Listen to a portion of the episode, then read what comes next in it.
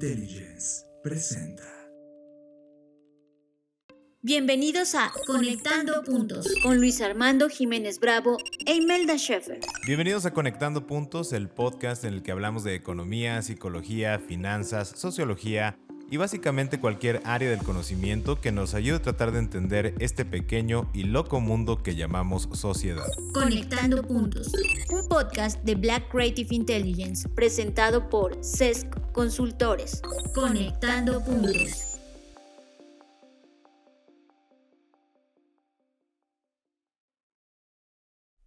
Bienvenidos queridos amigos escuchas a esta nueva emisión de Conectando Puntos. Yo soy Luis Armando Jiménez Bravo y en esta ocasión, Imelda Schaeffer, que me acompaña y se ha estado reintegrando a las emisiones de Conectando Puntos, ha preparado un planteamiento muy interesante y conectado respecto de los usos que se le han estado dando a la inteligencia artificial.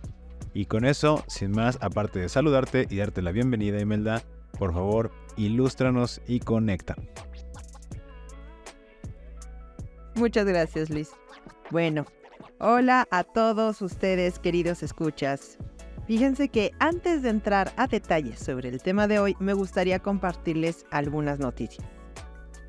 Primeramente, como muchos ya vieron, Spotify ya liberó Rap 2023 o llamándolo así el resumen del año. A nosotros como creadores nos comparten algunas informaciones sobre cómo le ha ido a nuestro podcast y con gusto les queremos compartir algunos datos ya que este podcast vive gracias a ustedes. Bueno, empecemos con el episodio más escuchado fue el número 114 que se llama Oportunidades de los negocios en 2023 por un 367% más que el promedio. Nos da muchísimo gusto que les haya gustado tanto ese episodio. Y el que fue más compartido fue el 15, titulado ¿Qué hace que una idea sea aceptada? Entonces nos encantaría saber más sobre esto, lo que pensaron, lo que les detonó, etc. También quiero agradecer muchísimo porque tuvimos un aumento del 67% en nuevos escuchas. Gracias de todo corazón a los que han compartido nuestro contenido para llegar a más personas. Nos encanta que nuestro contenido sea escuchado de manera internacional y eso lo sabemos porque somos escuchados en 17 países. Claro, bueno, siendo México donde más nos escuchan, pero también mandamos un saludo a los que nos siguen en Estados Unidos, Colombia, Perú, Chile, España y a los otros países donde nos han dado la oportunidad de ser escuchados. Nos conecta mucho que de hecho nuestros oyentes también escuchan los géneros de empresa y negocio, enseñanza, sociedad y cultura.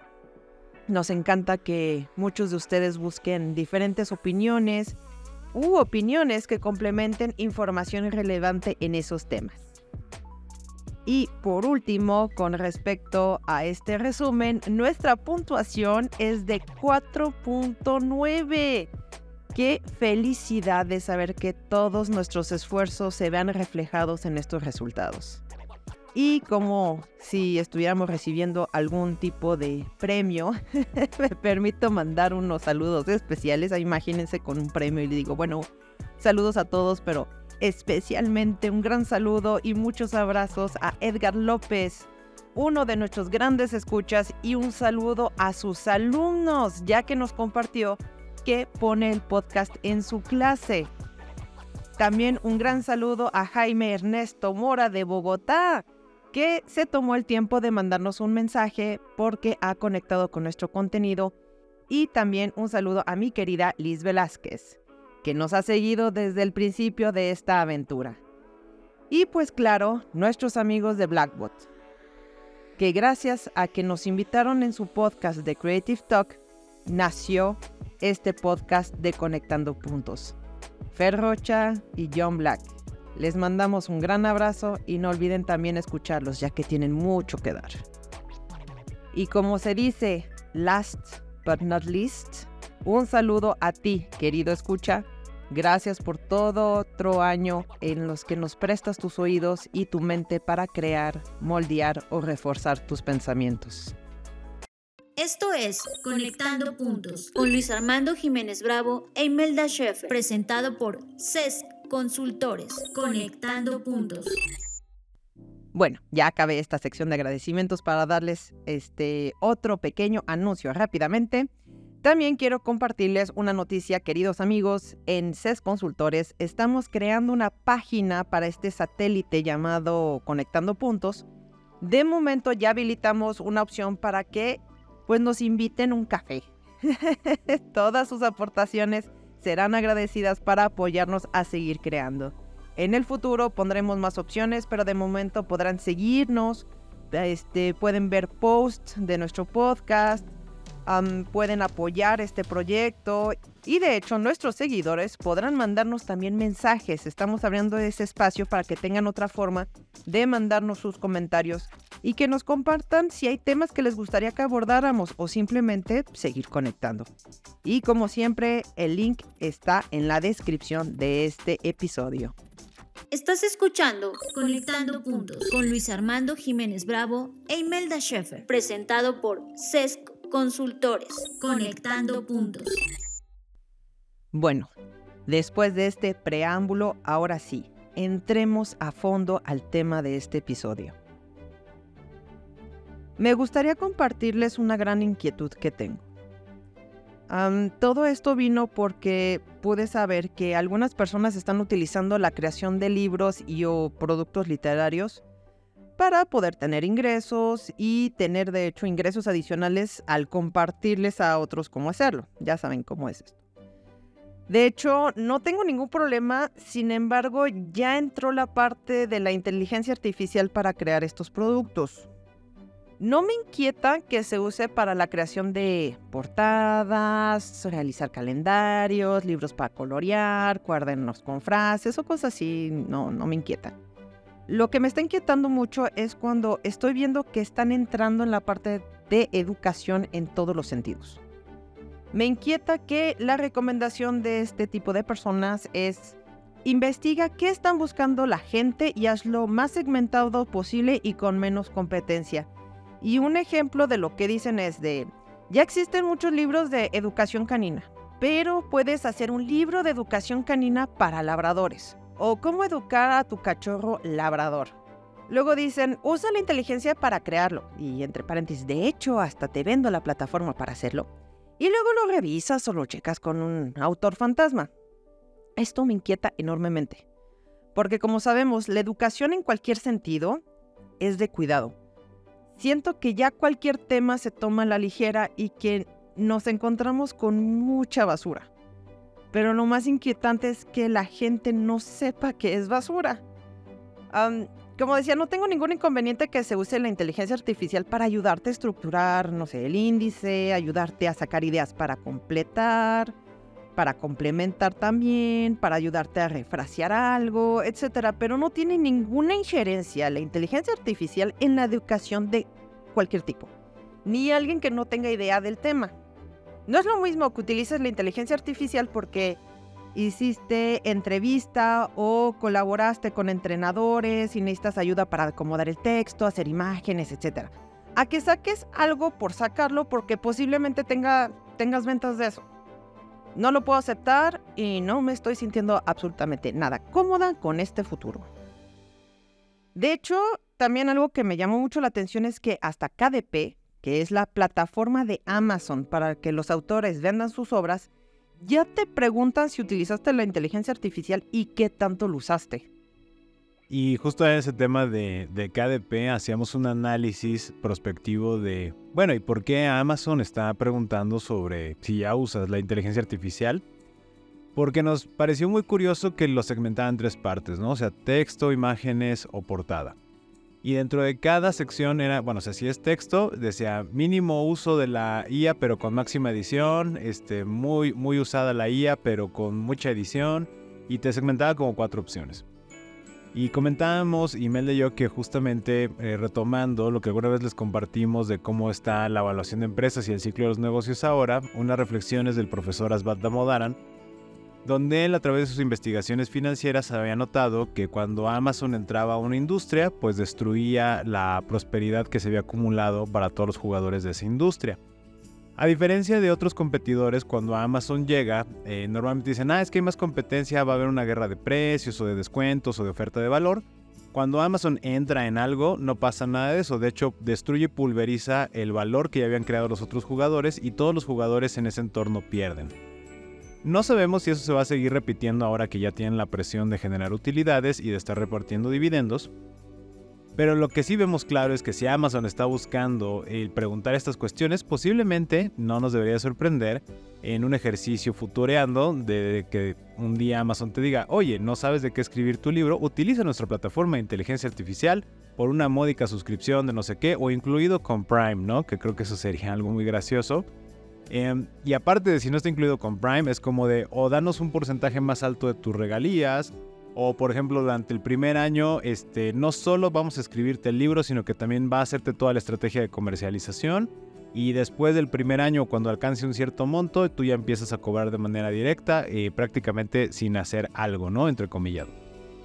Claro que también visualizamos que aquí, pues ya la regulación, otros jugadores, si hay algún sindicato de escritores, de editoriales, bla, bla, pues se va a querer ahí poner al tiro con esta cuestión y decir, oye, no estoy de acuerdo con esto, pero también puede que no suceda, sabiendo que KDP ha sido un jugador muy silencioso, que desde Amazon que inició como librería, pues ha sido muy hábil en términos de ir manejando este tema político y social de, difundir contenido y libros. Entonces ya veremos qué es lo que acontece, pero lo que sí estamos notando es que definitivamente, y conectando con lo que mencionaba Imelda, no solo es un tema de, creación, sino que también el jugador más grande en términos de publicación literaria, que es Amazon KDP, también ya está, parece, dando guiños de cómo va a utilizar la inteligencia artificial para la generación de texto, imágenes y portadas.